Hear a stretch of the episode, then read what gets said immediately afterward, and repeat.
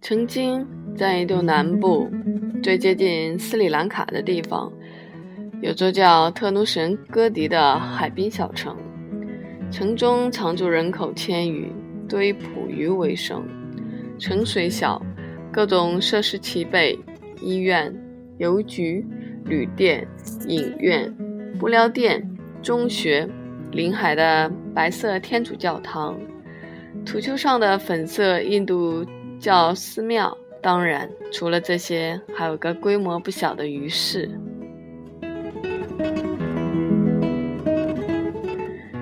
杰米说，那是个祥和的地方。几百年来，当地人大多从事捕鱼业，工种单一，造成种姓单一，于是没有明显的阶级之分。在那里，男人每天出海。从不懈怠，当然，他们也没有懈怠的理由。那里尽管被称作魔鬼之地，但周围海域常年风和日丽，从未有大风大浪。所以，男人出海，女人从不牵挂，他们只需洗衣做饭、照顾孩子，等丈夫满载而归。那里的孩子无忧无虑，因为天气人炎热，从几岁到十几岁，常年赤身裸体。他们自在地浸泡在碧蓝的浅海中，奔奔跑在银色的沙滩上，有鱼果腹，又不必穿衣。何谓衣食无忧？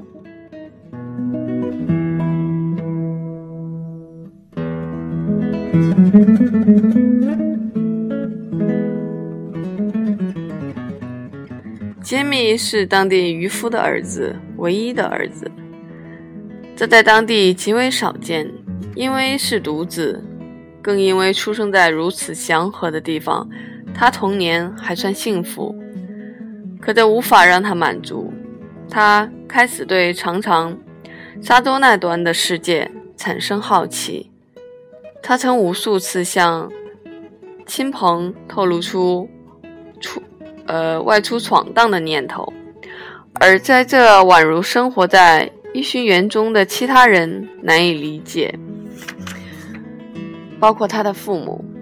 他父亲常说：“嘿，你以为你是谁？想要把杜尔去读博士吗？孩子，你不是那块料，继续打鱼吧。”就这样。一次次的争取，一次次的争吵，终于，在杰米十八岁那年冬天的某个午后，他怀揣腥臭的两百二十卢布币，离开了家，离开了那个白色教堂、银色沙滩的地方。为他践行的人很多，母亲、表兄妹、叔叔、婶婶。和一个与他相恋多年的女孩。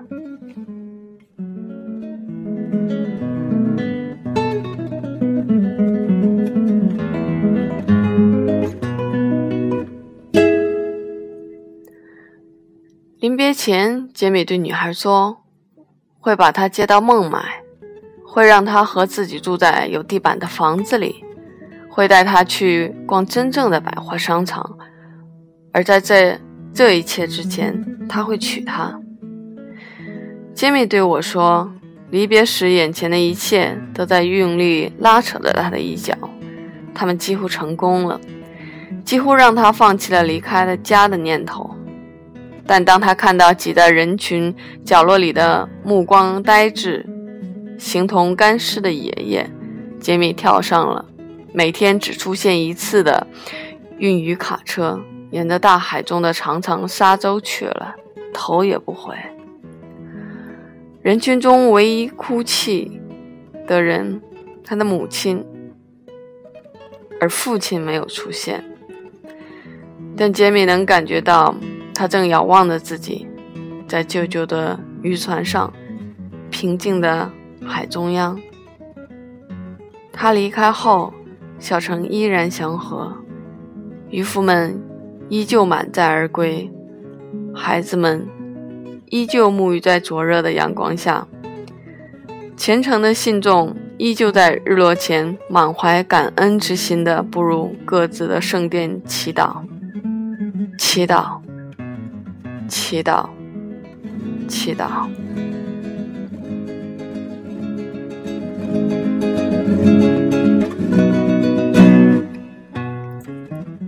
就在与平时略有不同的一夜后，城里几乎所有人都变成了尸体。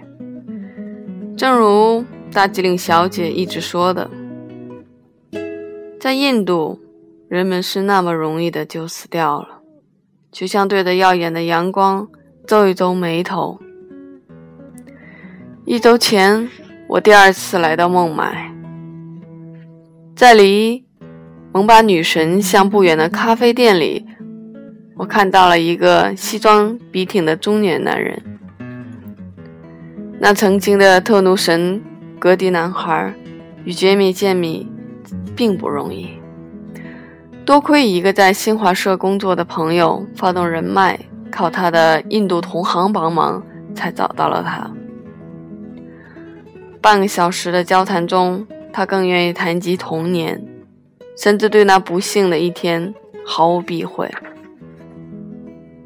从他流利的陈述中，不难看出，我绝不是第一个听他故事的人。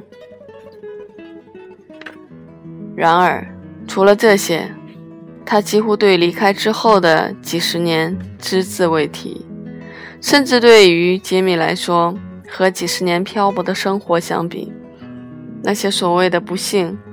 更容易被正视，更容易被说出口。想回家的时候，发现没有家了。杰米说：“家只能出现在他的记忆中，在那里被反复的搭建，被搭建在你记忆中的教堂，还有曾经的那座洁白吗？”我始终没有追问他不愿提及的部分。这一度让场面沉寂良久。这么多年，你回去过吗？哪怕一次？没有，一次都没有。这令我诧异。为什么？难道你不想知道家人是否幸存吗？他没回答，只冲着我笑，笑了好久。他一定戴着面具，我想。于是我悄声绕到面具后面，试图看清那张被隐藏的真实的脸。然而，什么也没找到，没有表情，甚至没有面孔。这令我心悸，令我清清楚楚的记得，就在那几分钟前，他还说的离家的不舍。看，家对印度人就是一切，却也什么都不是。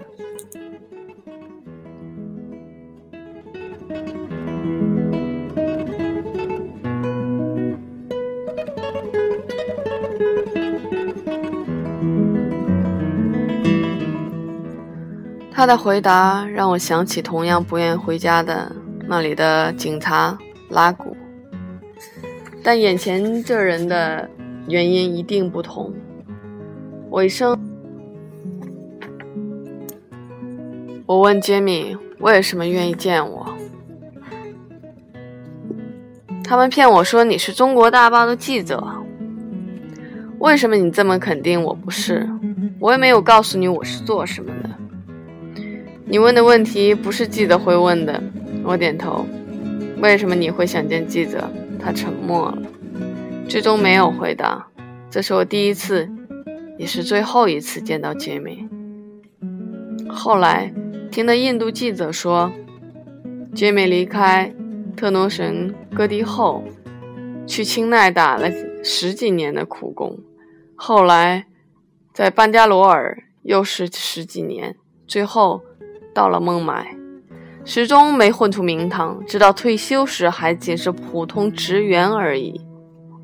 所以几年后，在一切梦想都即将破灭前，他决定放手一搏，出卖自己独特的人生机遇给记者，给有兴趣的人，因此，一部分记者手里握有杰米的资料，但杰米忽视了一点：印度不是中国，不是美国，更不是北欧。在这里，越多的死亡对应的更多的大难不死，所以他的故事在这里几乎分文不值。那印度记者还对我说：“杰米，那是白人的名字，他的本名叫苏古马瓦都。”其实，苏古马瓦都并非我接触的第一个海啸幸存者。那个提着手枪压着我和大吉岭小姐三天三夜的警察拉古才是，也是拉古让我对那次海啸的幸存者产生了兴趣。但说实话，我到今天还不明白，同为一个1964年幸存幸存者的拉古，为什么比苏苏古马瓦都年轻那么多。至于那个不停说的印度很容易死掉的女人大吉岭小姐，我的朋友，最后一次和大吉岭小姐通话是在一个月前的除夕夜，也就是我第二次去印度的第一周。电话里，她告诉我自己被伊加尔各答富家公子追求，那人高大英俊，留学英国。还是萨蒂利，而他却感叹：“可惜，追求者追求者是个男人。”我想，只有我不会因他如此感叹而惊讶，一点都不会。